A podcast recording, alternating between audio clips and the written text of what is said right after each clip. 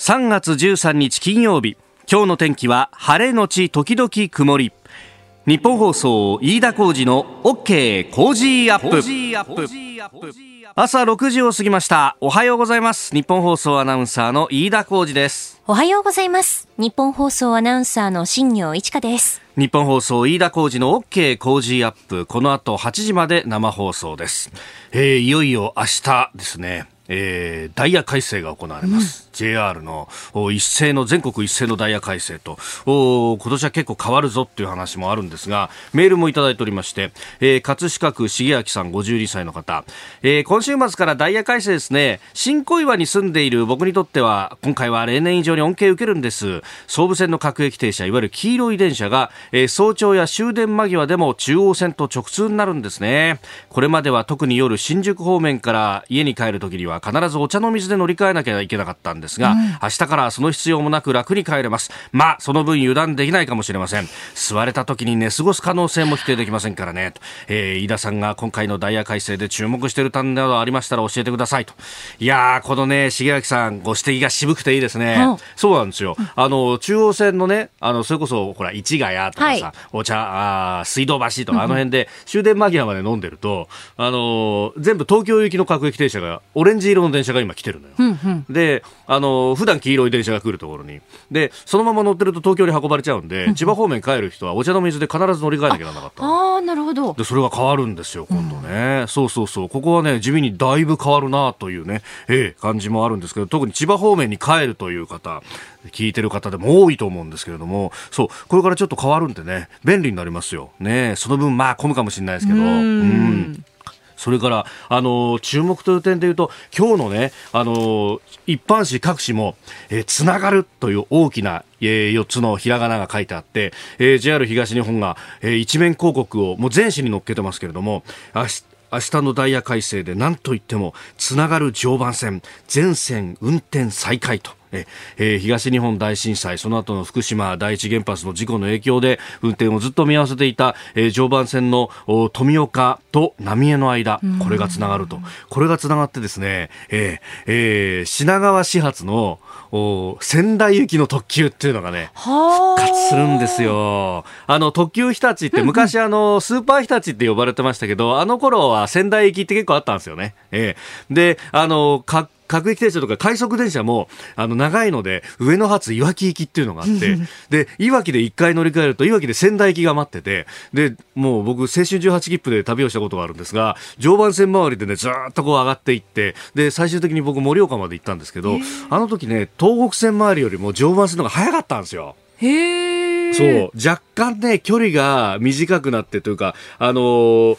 品川、まあ、東京から仙台に行こうとすると結構直線に近い形で行くのが実は常磐線で、うんうん、東北温泉の方が回り込んでたりなんかするんですよ、地図で見るとね、えー、だからその分早くって常磐線使って行った覚えがあるんですけどいよいよそれが開通するんだと、えー、あのこのちょうど再開区間には与の森って駅があってあのちょっと3月11日のレポートでも触れましたけれどもあの桜のね、とても綺麗なところで、ねえー、ここの桜並木800メートルもそこだけ歩けるようになってまたちょっとあの家に帰ったりはできないんですけれどもね、えーえー、いろいろ変わっていってるぞ、えー、復興は道半ばと、それは道半ばであるんですけれども、半ばまでコツコツと積み上げてきた部分っていうのも強調していきたいと思います。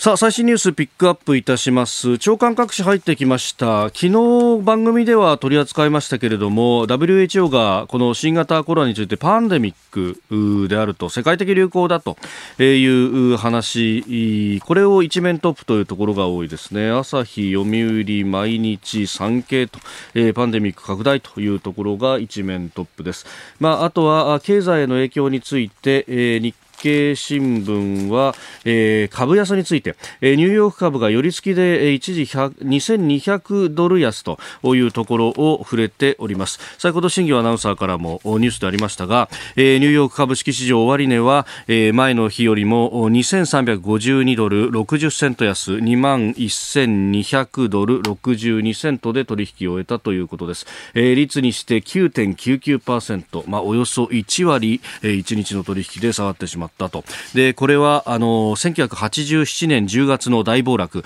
ブラックマンデー以来の大きさというようなことも出ております。まあ、これがコロナが原因なのか、それとも原油安かというのは、これ切り分けなければならないんですが、えー、原油も下がっております。えー、シカゴの市場の原油の先物価格、1バレルあたり30ドル98セントで、えー、取引をされているということで、えー、前の日と比べると6%以上下がっていると、えー、原油も下がってている、まあ、そこれが鶏が先か卵が先かという話になるんですがもちろんその産油国が、えー、原油の生産調整というのをまあ放棄すると、えー、むしろ増産するというようなことが報じられて以来、えー、原油の価格というのはずっと下がってはいるんですけれども一方でこれだけ世界中で経済が停滞してしまうと、えー、原油の需要というものがどんどん減ってしまうと。そういうこう先行きの見通しの中で、えー、原油の値段がなかなか上がらないというようなことも作用ししているようであります。まあ、これについてイギリスあごめんなさいヨーロッパの中央銀行 ECB も会合を開いて、え、金融緩和の拡大とそれからあこれは危機的な事態なんだと躊躇せずに政策を打っていくというようなことが打ち出されております。まあ、財政政策も各国が打っていって金融と財政車の両輪のような形でやっていくと、え、日本も補正予算をまあ10兆円規模でというような記事が今日出ておりますけれども、えー、官邸の高官は何と言ってもドーンとやるんだという補正を出すというようなことを言っております。まあ、世界各国でそういう流れになっていく、まあ、そうすると乗り遅れたらそれをにそれを見て、えー、円高が進むっていうリーマンショックの後だとか、えー、と同じようなことになってしまいますんで、えー、ここは先手先手でやってほしいというところであります。えそれからあのメジャーリーグ MLB が延期ということ、レギュラーシーズンの延期、そしてオープン戦もやめるというようなことが入ってきました。これね、えー、それに先立ってトランプ大統領が東京オリンピック1年延期すべきという発言もしてるじゃないですか。妙に響き合う気がしてなんないんですよね。もともとオリンピック、まあこれ放映権の問題で延期難しいというふうに言われてました。えー、それはあ三大ネットワークの一つの NBC というところが莫大な金を払って、えー、オリンピックの放映権を持っている。なぜ放映権を持っているかというと、ちょうどプロスポーツの端境期の8 7月、8月ぐらいと、えー、アメリカはなんか、あの、ドラマがものすごく視聴率を取るんで、えー、まずドラマをやって、ちょうどドラマが終わって、で、えー、秋冬のプロスポーツのシーズン、えー、アメフトだとか、あるいはあホッケー、アイスホッケーだとか、バスケットボールだとか、えー、そういうののシーズンとの端境期にちょうどこのオリンピックをスポッとはめるということを言っているそうなんですけれども、えー、そこのところが手前のプロスポーツがずれれば、それは後ろのプロスポーツもずれるかもしれないと。ずれるんだったら、そこにこう、スポッとオリンピックをはめなくっても他のプロスポーツで視聴率が取れるんじゃないかみたいな話になるとアメリカの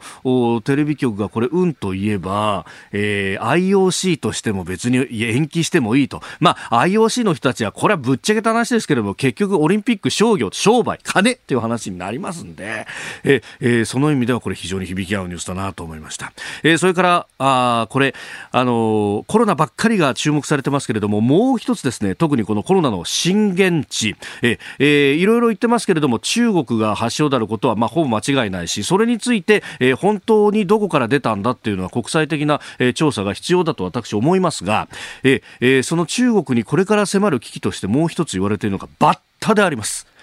バッタが大量発生して、これがあのアフリカから始まって、えー、今パキスタンのあたりまで来ていてでパキスタンに対しては中国は相当支援をして、えー、バッタの駆除というものを農薬なんかを使って、えー、農産物を守ろうとしているんですがいよいよこれが、えー、中国に来ようとしている、まあ、中国はですねなんか10万匹のアヒルを動員してバッタを食わすみたいなことをやろうとしているそうなんですが、まあまあ、バッタをなんか1日で200匹ぐらい食うらしいので、えー、それでなんとか、えー、しようとするというようなこともするようですけれども果たしてこれがうまくいくのかどうかいやこれあの社会不安があるところに、えー、それこそ農産物の被害があってということになると、まあ、あ食糧危機なんてことになるとますますこれは不安が高まるというようなことにもなりかねないとここも注視していきたいと思います。あなたの声を届けますリスナーズオピニオンニュースについてのご意見をお待ちしております。今朝のコメンテーターは外交評論家三宅邦彦さんです。取り上げるニュース、まずは東京オリンピック1年延期すべきというトランプ大統領の発言、まあ、コロナウイルス対応について伺います。えー、そして WHO が新型コロナウイルスパンデミックと表明と、えー、安倍総理が森法務大臣を厳重注意、サイバー対処センタ、ー、さらにアメリカ大統領選と取り上げてまいります。ニュースについてメールやツイッターいろいろいただいておりますね、えー、宇都宮のひょうたんつぎさん65歳の方、えー、コロナウイルスで世界中が大騒ぎこれだけ株価が下落していくと投資をしている年金機構は大丈夫なんですか？一時騒がれた2000万円の不足にさらに加算しないとダメなんじゃないか、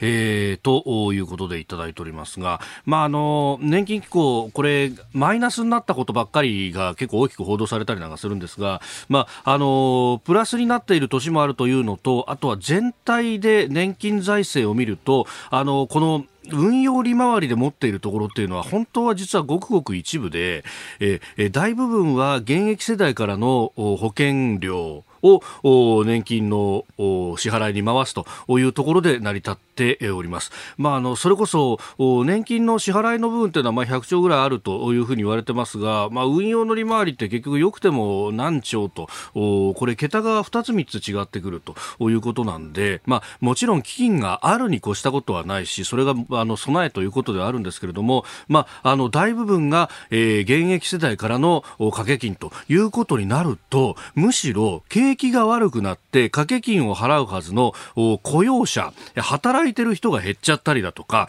えー、働いてる人の給料が伸びないだとかそっちの方が実はよっぽど心配しなきゃなんない事項であるということは言っておきたいと思います。さあ、7時台はコメンテーターの方々とニュースを掘り下げます。今朝は外交評論家、三宅邦彦さんです。おはようございます。よろしくお願いします。あの、産経新聞に連載されているワールドウォッチ、昨日出てましたけれども、はい、めぐさん、先週はアメリカに出張なんですよね。ケンタッキーに行ってまいりましてね。えー、えー、アメリカもね、だけどね、どんどんどんどんこれパニックよね。ああ、そうです静かなパニック始まってますよね。僕はケンタッキー出た日にね、その日にあの、ケンタッキーで第1号の感染者が出て、あら。うん。知事さんは即、非常事態宣言。へえ。やった即ですか、即ですよ。はあ、日本はまだ非常事態宣言出せないからね。うん、機構としてないですもんね。まだ法律でできてないんでしょ。はい。いや、随分違うなと思いましたね。ああ、まあ、そういうのも考えていかなきゃなんないというね、いろいろ。時代ですよね。アメリカもついにお尻に火がついたって感じがします。はい。え今日もよろしくお願いします。よろしくお願いします。リスナーの皆様にプレゼント。働く人の心を育てる月刊誌モラルビズ300円今なら1冊無料で差し上げています職場の風土を変えたい上司や同僚部下との人間関係を良くしたい。ビジネス現場で直面する課題解決方法人間力を高めるヒントが満載。ものを作るだけじゃつまらない。人を作る企業を応援したい。公益財団モラロジー研究所発行モラルビズ。詳しくは日本放送飯田浩司の OK 工事アップホームページのバナーをクリック。モラルビズ!7時台はコメンテーターの方々とニュースを掘り下げてまいります。では最初のニュースこちらです。トランプ大統領が東京オリンピックは1年延期すべきと発言。安倍総理は今日午前にもトランプ氏と電話会談へ。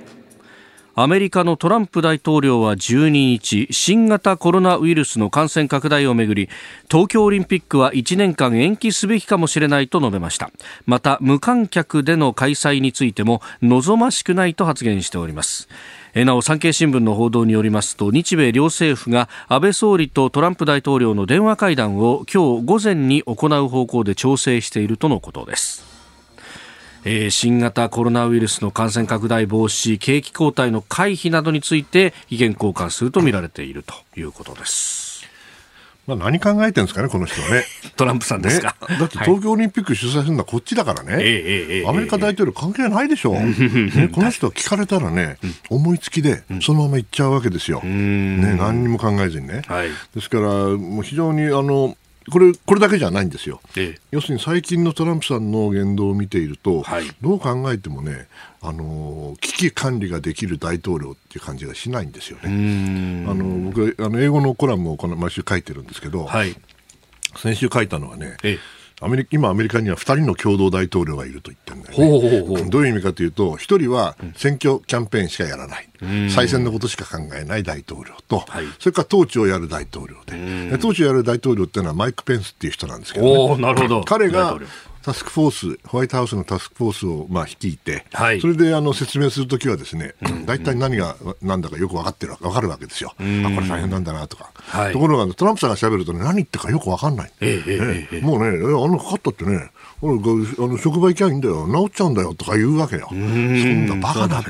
ね。はい、CDC が行くなって言ってんのにね、そういうことを平気でやるという意味ではね、まあ、この1年やるったって、これ、延期するんだって誰が決めんだって話ですよね。まあ、ただね、はい、あの総理お電話をされて、えー、まあ、トランプさんと話して、うん、もうそれよりももっと話してほしいのは経済ですよね、経済。おそらくね。これ、相当大きなあのことになると思うから、トランプさんもあの経済が行かなくなると大変なことになるんで、えー、えー、2人が話すこといっぱいあると思いますよ。うん。まあ、これ、各国が対策を取っていて、まあ昨日トランプさん、昨日まああの現地では一昨日ということになりますけれども、夜にね、あのテレビ演説をして、はい、でヨーロッパからの渡航について制限をすると。う。ん、まあ、あといくつか 経済パッケージを発表したんですけど、はいええ、これが空っぶりになったよね。うん、ニューヨークダウは2352ドルまた暴落したんですよね、はい、それはもう残念ですけども、トランプさんは何かでっかいことやりたいっていうことしか言わなくてね、うんうん、それで結果的にあのヨーロッパからの、まあ、イギリスを除くとか言わなかったし、はいええ、だからアメリカ人を除くとも言わなかったもんだから、みんなもソース感になってるわけですよ。もう少しね、考え、それでもね、ちゃんとね、彼はアドリブじゃなくて、ちゃんと、紙を全然紙を読んだんですよ。はい、読んだのに、ってことはよっぽど周りもあの十分文章を詰めてなかったってことですよね。ああ、ですから、いかにパニックしてるかということはよくわかりますアメリカのホワイトハウスが。その意味ではね、まあちょっとね、心配になっちゃうんだよね。それに比べるとですね、はい、今日の夜中、昨日の夜中に聞いてたけど、ええバイデンさんが自分なりのその見識を、見識という見解を述べてるんだけど、あコロナについてコロナについてね、はい、サンダースさんも言ってたけど、まあ、まあ、バイデンさんが まともに見えたっていうんだから、うん、よほど今あの、アメリカの大統領選挙にとって、このパンデミックの問題、えー、これ、ものすごく大きな問題になるだろうなと思いましたね。いや日本でもプロ野球だとか、ね、いろいろ影響を受けてますけど、アメリカのプロスポーツも、ね、メジャーリーグも開幕延期みたいな実に面白いんで、もう、まあ、バスケットボールが、はい、中止になって、でみんな、えーっと驚いて、はい、あやっぱりこれ、ものすごいことが起きてるんだと。分かった、ショック療法としてはものすごい効果で、トランプさんが何を言うよりも、バスケットボールの方がインパクトがあったと CNN は言ってました、その通りだと思いますね。それだけアメリカ人の心にやっぱこのプロスポーツというのが根付いている。日本ではあの、一斉休校だったわけだけどもそうですね、やっぱりショック療法っていうのは必要な時があるかもしれないですね。あえー、まずはあトランプ大統領の、まあ、東京オリンピックについての発言、まあ、コロナウイルス対応について伺いました。おはようニュースネットワークえ、まずはこちらのニュースです。今日午前2時18分ごろ石川県能登地方を震源とする地震があり石川県で震度5強を観測しました。この地震による津波の心配はありません。各地の震度ですが震度5強が石川県の輪島市震度5弱が石川県の穴水町となっています。また富山県から石川県までで震度4を観測しております。震源地は石川県能登地方で震源の深さはおよそ12キロ。地震の規模を示すマグニチュードを推定で5.5と気象庁は更新しました。また会見の中で揺れが強かった地域は今後1週間程度最大震度5強程度の地震に注意してほしいと呼びかけております。北陸電力によりますと石川県志賀町にある運転停止中の志賀原子力発電所に異常は確認されておりません。石川県警と富山県警によりますとそれぞれの県で人的被害などの目立った被害は確認されていないということです。えでは続いて取り上げるニュースこちらです。WHO が新型コロナウイルスをパンデミックと表明。WHO 世界保健機関のテドロス事務局長は11日新型コロナウイルスは世界的流行パンデミックとみなせると表明しました。WHO がパンデミックの故障を使うのは2009年の新型インフルエンザ以来11年ぶりとのことです。えー、ということで、まあ、経済への影響も様々出ておりますが、ニューヨークのダウ平均株価、1987年のブラックマンデー以来の下落率、うん、9.99%の下落、終値は2万1200ドル62セント、前の日と比べ2352ドル60セント安となって取引を終えております。ええ、株への影響、経済の影響もありますし、パンデミックはいいけどさ、え、何を今頃言ってんだと、いや、本当そう思いますよね。1週間以上前からね、みんな専門家、みんなそう思そういう前提で動いてるわけだから、なんかね、変だよねと。全部を後手後手な気がするんですが、なんかいろんな、いろんなこと言われる人がいる、言う人がいるのかもしれませんね。うん、いう国があるか置いといてですよ。はい、まあね、あの、大きな流れとしては、中国の専門家が2月中にね、もうとにかく、あのピークはもうすぐだと、はい、ね、で4月か5月には終わるんだと。こんなことを言ってるわけだから、うんうんはい、そうするともうそれが決まってるわけですよ。したがってもうあの、えー、なんていうかな。情報はもうそういう話、うんうん、お話でできちゃってるから、はい、あと変えようがないわけですよ。ね、だから今、え上海で、はい例えばあんな大都市でですよ、えーえー、感染者がゼロってはずはないでしょう、例えばね。いや確かにやっぱりね、どうしても信用なれない、信用できない部分がある。だけども、もう今やそういう状況ではないですよね。はい、アメリカの今の増え方というのは、非常にあの嫌な感じでですね、アメリカの人たちが言ってたけど、要するに今の増え方はね、はい、イタリアと全く同じだと。最初のね、はい、毎日毎日少しずつ増えていくでしょ、ええ、今、え、イタリアは1000人単位じゃないですか。そうね、そうなっちゃうんじゃないかって言って、すごい気にしてましたね。はい、ですから、それはねあの、結局はどれだけ各国が、はい。組織としてというか国民レベルで、うん、それに気がついて、はい、生活態度が変わっちゃってるわけですよ。うまくいってるところはね、みんなね。良くも悪くもですよ、はい、悪い方だとは思うけれども、生活を変えざるを得ない、それを、ね、うまく切り替えている国が成功していて、そしてイタリアがそうだと言うつもりはないけれども、あなんとかなるだろうと、大したことないよというふうに、まあ、アメリカの大統領も言ってたわけだけど、そんなもんじゃねえんだということが分かった国ほど早く動かい、動いてる感じがします。中国もそうだったと思いますよ。うん。まあ、武漢では医療崩壊が起こったと。たうん、で、今、イタリアで起こっていることはまさに医療崩壊だということだと思います。この病気って、まあ、病気そのもののその致死率とかを考えると、うんはい、それよりも医療崩壊が起こることの怖さっていうのが一つあります、ね、おそらく集団感染が一番大きいのの一つは病院だと思いますよ。えー、僕は専門家ではないですけどね。えー、ですからその意味では甘く見ている人たちほど、はいなんていうかな、うん、被害が大きくなる可能性があるから、まあ、その意味では日本は早く、はい、気がついた方だと思うんですよね。でも今のアメリカの状況を見てると、まあ、検敵行って帰ってきて、はい、つくづく思うんですけど、徐々に徐々に徐々にあのパニックが始まっていて、そして、えー、ちょうどサンフランシスコの沖に客船が来て、グランドプリンセス、ね、グランドプリンセスね、はい、あまあ、本当に皮肉なもんなんですけど、1か月前の日本と全く同じ感じになっていて、また同じだんだんだんだんその感染が増えていって、はい、でまあ、向こうの場合には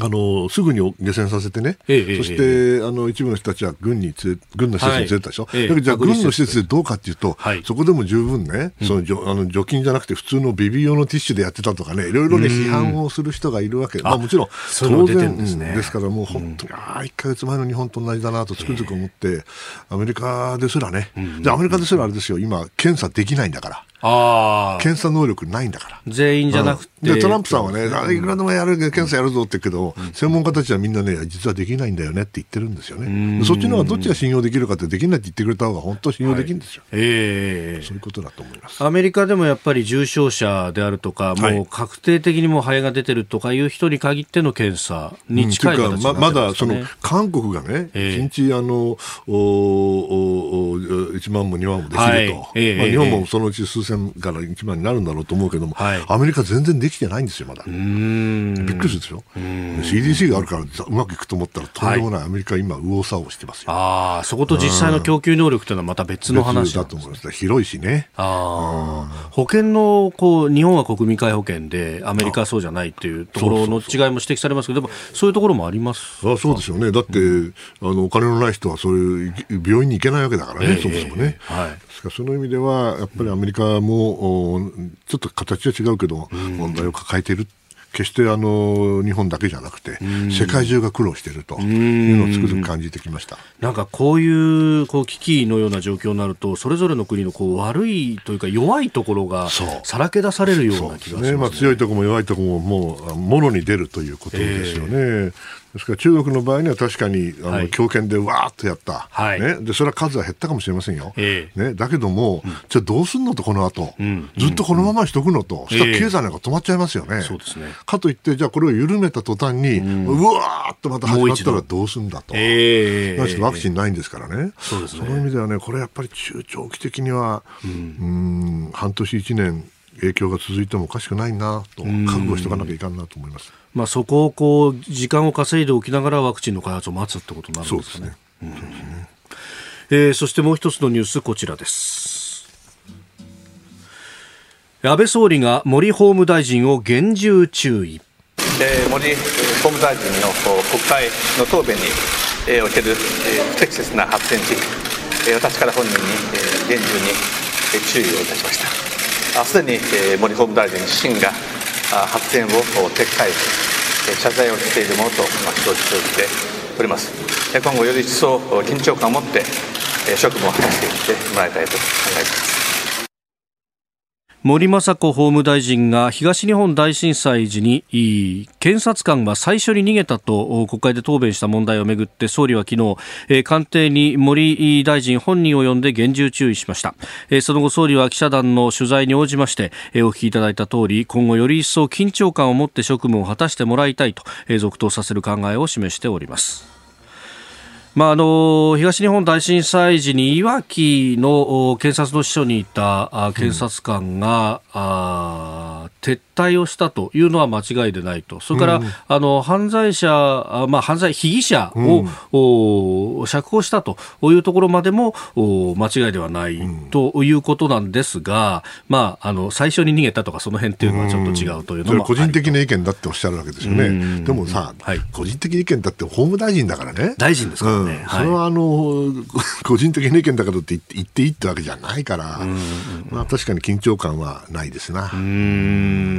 まあね、よほどなんか個人的にあの嫌なことがあったんですかね、知りませんけどね、こういうこと言っちゃいけないです自分の部下ですからね。うんうんうんうんまあこれ、あの野党はここの部分でもう国会全部止めるというようなことになっておりまして、それもやめてよって、ここもね、うんうん、大したことないとは言いませんよ、重要な問題だとは思うけど、はい、国会の議論は国会の議論でしょう、うんうんうん、他になんかこここういうことです、止めてですよ、一体何が必要なの、はい、今、この、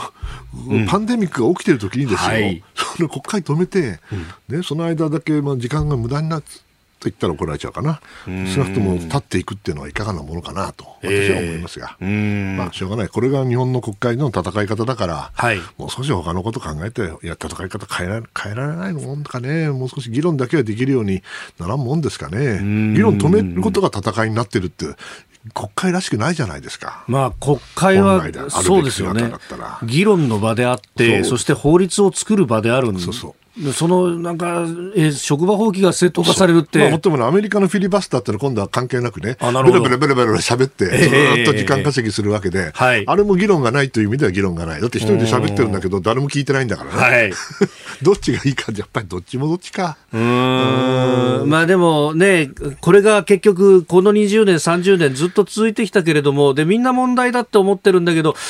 変えられないっていう。ね、まあ多数決だからしょうがないのかもしれないけど、なんかこういうね、コンピューターがこれだけ情報がこれだけ進んだ時代にこんなことやってていいんですかね、とは思いますけどね。通年国会だとかいろんな議論は出るんですけどね、これね。まあ、でもやられる方も大変なんですよ、役人は。そうですよね。それに振り回される人たちがいっぱいいると。もう少し効率的にやりたいな。はい、続いて、教えてニュースキーワードです。サイバー対処センター。東京オリンピックとパラリンピックに向けて警視庁は昨日各部門のサイバー犯罪の捜査員を集めたサイバー事案対処センターを文京区内に設立しました。24時間体制でインターネット空間での不審な動きを監視。サイバー攻撃の未然防止や被害拡大を防ぐことが目的でパラリンピックの閉幕まで稼働するということです。えー、インフラ事業者への大規模サイバーテロや不正アクセス、ネット上での爆破予告というような、えー、事案が対象となっているということだそうですが。はい、ありがたいことなんですけど、はい、じゃあ、サイバー対処センターってパラリンピック終わったらやめちゃうの？っていう話ですよね。なんかこれ、時間、ね、次元ものみたいな、それはね、それはもう予算も足りないしね、人もいないって大変だろうと思いますよ。わ、はい、かるけども、今のね、やっぱり最大の脅威の一つは、サイバーテロ。うんうんはい、それからアクセスのね、うん、不正ですよね、これ、実は24時間、365日、うん、毎秒やってるわけですよ、はい、やってる人たちはね。ですから、本来であればサイバー対象、この時のオリンピックだけじゃなくて、パラリンピックだけじゃなくて、うん、本当は24時間やらなきゃいけないわけですよ。確かに。うん、それがね、うん、まあ、せっかくこれ集まってやってくださるわけですから、このまま置いといていただいてですね、はい、予算をつけていただいて、これ本当にあの、常駐の組織にして、しっかりとする、まあ、なかなかね、あの、予算はつかないし、ね、難しいのは分かるんだけれども、ええ、それをやらないとですね今、僕、日本は相当あのやられっぱなしじゃないかと思っていて、しかもやり返さなきゃいけないけど、やり返すわけにいかないわけですからね。これ、そのやり返すのが、ね、あの憲法との 絡みにもなってしまう話ね、あのアメリカではもう何年も前でしたかね、国防総省がね、はい、内部で議論をしてね、はい、サイバー攻撃に対して、うん。うん、そのサイバー、こちらも攻撃ができるかどうか、はい、自衛権の発動になるかどうか、えー、さらにはサイバー攻撃で大きな被害が出たときに、はい、サイバー攻撃ではなくて、もっと物理的な方法で、はい、従来型の方法、要するにドカンって、ドカンってやるわけですが、えー、通常兵器を使ってもいいのかという議論をして、はい、それであの法的な整理をしてるんですよ、もう何年も前ですよ。ですから今、もしアメリカにサイバー攻撃がかかってね、例えばあので電力の網とかね、それからあのダムとかね、そういうところで大多くの人が亡くなるようなことになったらば、アメリカは下手したらあれですよ、あの本当のあの武力を使う。という前提でやってるわけですね。えー、まあ、今、これ警察がやってるわけですから、はい、もちろんそういうことできるわけない、もちろん防犯でやるんでしょうけれども、本来、今の日本を取り巻く環境を考えたら、はい、軍事的な目的で、えー、サイバー攻撃をやっている国が少なくとも2つ、もしくはそれ以上あるわけですよ。しかもそれは24時間やってるわけです。えー、それに対して、うんサイバー対処センターを作るのは大賛成。だけど、このままどんどん大きくしていただかないと、俺、じゃあこれでやめましたったら、またじゃあやめたらどうなるのと、オリンピックさえ成功すればいいのと、そういうもんじゃないでしょう、と私は思うんですよ、このニュースを見ていると、今現状は公安部、生活安全部、刑事部などが対応していると、だから、これ、結構縦割りになってるのを横口を通すと、あれっていうことが起こるだけど素晴らしいことだと思うんですよね、えー、こういう機会にそういう組織を作るのはいいし、おそらくうまく機能するようになるから、うん、ああ、じゃあこれを常駐化しなきゃいけないよっていう動きになってほしいなと、まあ、思いますね、うん。うん、で法的整理の部分で、アメリカはそうやって整理してますが、じゃあ日本でって考えると、そこに、えー、陸海空その他の戦力はこれを保持しないっていう9条2項が関わってくるわけですね。だけども、あれでしょ、はい、あの自衛権の行使は武力行使に認められてるわけですから。そうか、これは個別的自衛権ということが言えるわけですね。そうですよ。ですから、それ、だからそこまで踏み切れるかと、はい。ね、専守防衛とかなんとか言ってきたわけだから、はい、専守防衛だと、じゃあ、サイバー攻撃に対して、こっちからもサイバー攻撃の、サイバー攻撃の武器、兵器ってあるわけですよね、ソフトウェアが。ね、簡単に言えば、はい、それを使って、相手国に対してね、ダメージを与えることができるかどうかと。いう議論ってやってんのかな、やってんでしょうね、どっかでね。でも、そうですよね。で、ただ、日本の場合は、じゃあ、それを、こう、今度は、あの、通常兵戦力の部分に転、ね、転嫁できるか、ね、近くの国ですよ、はい、どこどこの町の、どこどこのビルの、どこどこの何階に、ね、そういう連中がいて、で捜査してると、その時にじゃあ、それをビルぶっ壊せますかと。うん。アメリカならやるかもしれませんよ。まあ、少なくともそういう整理があるっていうことが。そう。でも日本じゃそれやったらみんなそっとしちゃうよね。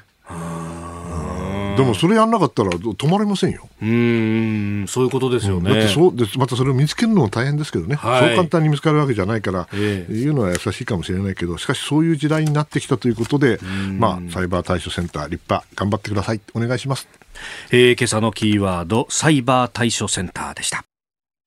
さあ、メールやツイッター、ニュースについていただいております。まあ、このコロナウイルスは非常に心配なんで、いろんな方面からメールが来ますが、70歳の男性、ラジオマンさん、えー、鎌ヶ谷市、千葉県鎌ヶ谷市の方です。えー、感染者探し取りやめ、患者の、患者に全力を注いで助けるという方向に転換すべきなんじゃないかと。うん、えー、横浜市のクジラのパン屋さん、61歳男性の方も、えー、新たな感染者数や死亡者の数というのが報道の中心になって不安をあっているように感じます。まあ、感染者や死者の累計が増えていくのは当たり前で、むしろ退院者の数や重症者の増減、感染者数から退院者数を差し引いた残存感染者数などに目を向けて冷静に認識してもらうことに努めてほしいと思います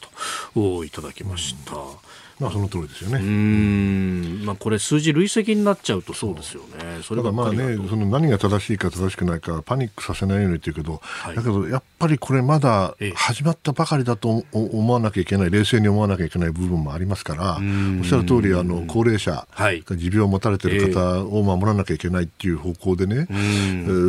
アメリカも動き始めてますよね。ですからそれはあの正しいとは思うんだけど、なかなかね、不安は痛くはなくてもはい、やっぱり事実は事実としてありますからね。続いて、ここだけニューススクープアップの時間です。えそうだ、2週ぶりですもんね。久しぶりだから忘れちゃったな。あ、そうですか？どんな感じだったかな。じゃあ、こんな感じですよ。行きましょう。はい、この時間、最後のニュースを、スクープアやっぱりね、うん、日本に帰ってきた感じがしたでしょ、うん、日本に帰ってきた感じがする。ああ、やっぱり来ちゃったねって感じだね。はい、はい。アメリカ大統領選、サンダース氏は選挙戦を継続。11月のアメリカ大統領選に向けた民主党の候補者指名争いで劣勢が明確になってきた急進左派サンダース上院議員は11日トランプ大統領の打倒に全力を尽くすと述べ選挙戦を続ける意向を表明しました。サンダースとしては失言が多く討論ベタとも言われるバイデン氏との初の一騎打ちとなる15日の討論会で流れを自身に引き寄せたい考えとみられています。えー、先週はあの宮家さんと電話をつないで木曜日に、えーね。えー、スーパーチューズデー直後、お話しいただきました、はい。えー、まあ、このね急進左派のサンダースっていうけどなるほどなと、そうやっぱり日本語じゃそう言うんだなと思うんだけどでも急進左派っつってもね、はい、あの別に大したこと言ってるわけじゃないんですよ。普通の社会主義者だから。普通の社会主義者。日本でいや一昔前の革新系と同じだからどこの政党とは言わないけども、別に大したことないんですよ、まあ、日本じゃ廃れちゃったんだけど、まあ、アメリカでねこの日本で廃れたこの社会主義をね、はい、堂々と言ってるっていうのがすごいとは思うんだけども、まあ別にあの極左でもなんでもないと私は思うんですよ、ね、ただまあ、サンダースさんのその支持層として若者がいて、うんはい、バイデンはちょっとね、お年寄りっていうこともあって、票が違うんで、えー、だけどね、私、あのこれ、まあ、劣勢劣勢には違いないんですよ、はい、だけども、アメリカの民主党の予備選の中身というのは、大体これ、あのー、1位になった人が全部取るわけじゃないか、大議員を。比例で分配しますよね。はい、えってことは、今が861対710でしょ、まそうですね。でまあ、100票近くは、それは、うん、100票、150票ぐらい。50票か、50票ぐらいか。うん、あと150票か。でもね、800票までいって700票まで取ってるから、はい、これあのトントントントンと言ってもね、えー、あの結局あのまあ僅差ではないけど、はい、別に圧勝で勝つわけじゃないわけですよね。まあ、普通だったらばサンダースさんは途中でね、はい、あこれはもう参りましたと、ね。参りましたと。じゃあもうこれから協力しますと。これが普通なんだけど、えー、この人やらないと思う。ああ、うん、最後ギリギリまで。ギリギリまで最後まで。あじゃあ、うん、ひょっとすると党大会まで。党大会ももう、うん、下手するとあの要するに協力しないもしくは支持しないとかね本選でも。いうことにもなりかねない。だってそれはあの4年前もそうだったでしょ、はい、この人はいわゆる原理主義者だから、ね、バイデンさんなんかともしくは前のヒラリー・クリントン、はい、とね、一緒になるわけがないんだって、そのためだからこそのこの急進左派なんだから、ね、そうなると残念ですけども、この人がですねどんなに、えー、その頑張っても票全体票は取れないんだけども、これが党を割る要素になる可能性はあるわけですよ。いつも言うことなんですけど、大統領選というのはアメリカの勝つ必要はない、相手が割れりゃ相手が割れて、あの負けたらもう負けですから、はい、その、まあ、なんちゅうかな、あの嫌な予感がする動きになってるなと思います。だから普通だったらこれでトランプさんがカッカッカッと高笑いをするんだけども、はい、だけど、うん、このトランプさんはトランプさんでこの最近のこのコロナウイルス、はい、ね、この件で相当あのダメージをこれから大きく出ると思いますから株価も下がってるしね、株が相当、相当なあの泥仕合になるかなとは今回はいう気が今今してますね。バイデンさん対、はいトランプさんだからトランプさんはおそらく大丈夫かいなという声が増えるだろうしそしてバイデンさんはそそもそも党が割れているかもしれないと、はい、これが最悪のやり方でしょうねお互いに傷を持ちながら、うん、そういうことですということになる、えー、どっちもどっちになっちゃうかもしれないですね、まあ、でもどっちかが選ばれるんでしょうけども、はい注目はまだまだ先ですね。なるほど。はい、あのまあここでまだね外交のことうんぬんするのあれかもしれないですけど、はい、その日本にとってということを考えると、まあ現職のトランプさんはまあ出てくることはもう決まっている。うん、でまあサンダースさんかバイデンさんかどちらかが出てくるということでしょうけれども、うん、このまあ三人で比較して日本にとって、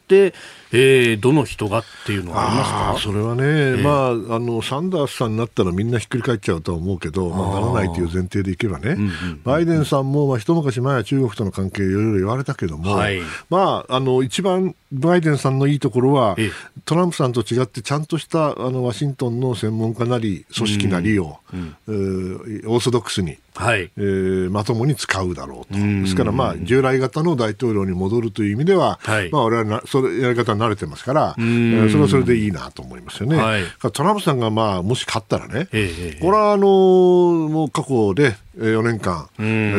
ー、まあ、安倍総理を中心にみんな頑張って、はい、でなんとかあの人とあの人と付き合うすべを、まあ、ある程度、えー、体得したわけだから、はい、まあ、癖は分かりますよね。慣れてるから、慣れてるからね。うん、それもちろん、あの不確実性高いし、うん、えー、あのあの全然予測ができないんだけども、うん、まあ、どっちもどっちやなと。あまあ、それなりに、あの、またか、頭を使って頑張っていくしかないですよ。一人一人やり方違うから。あとは、その、アメリカ大統領、2戦すると2戦目っていうのは1戦目とは表変するなんていうような話も聞きますが、その結構あるんですかトランプさんは表変しないでしょう。あ、もうこのままの姿勢。1期目からずっとねあの自己愛性の、ね、ナルシシズムの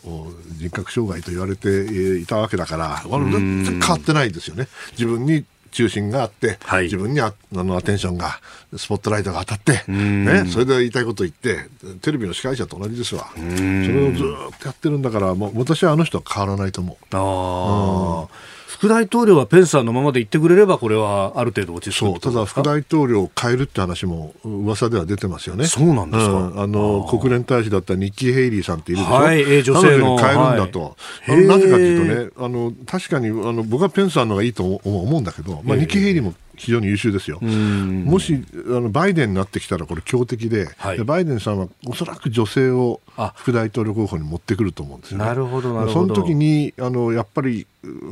ペンスよりもニッキー・ヘイリーかなという声がないわけじゃないんです今。くすぶってはいるんですよ。ただまあそうなるかどうか分かりませんけど噂としては流れてます。はあ、うん、やっぱりその辺は相手を見て決めるところもあるし。そうですからね。あれだけあの忠誠を誓って頑張ってるペンスさんだけど変えられちゃうかもしれないってかわいそうだね、ああ非常な世界が待ってるかもしれない。うん。えー、アメリカ大統領選について、えー、詳しくお話しいただきました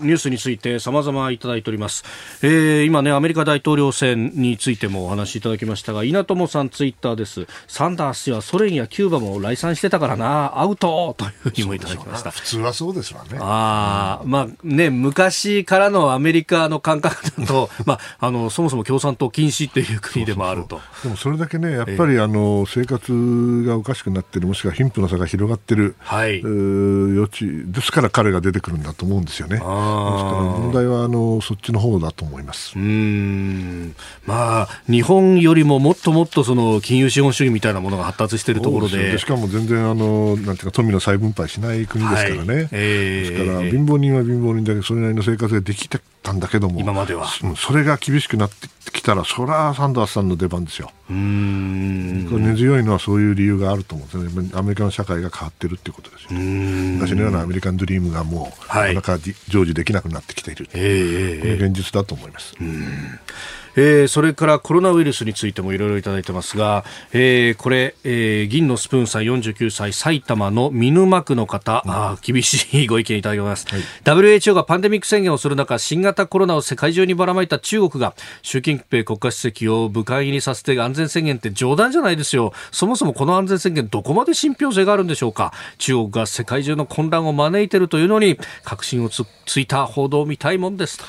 ねそういう報道してもすぐ消されちゃうっていう話もあります、ね、いや中国では消されちゃうんだけどね、ええまあ、あのとにかくちゃんとこれあの責任取ってもらいましょうよね、うん、あの間違いなくこれ武漢から出てるんだし。そうですよね、うん、武漢ウイルスとは呼ばないかもしれないけど、はい、これねもし世界中にこうなったとしたらやっぱりこれ最初に止められなかった責任っていうのはどっかで持ってもらわないと。こ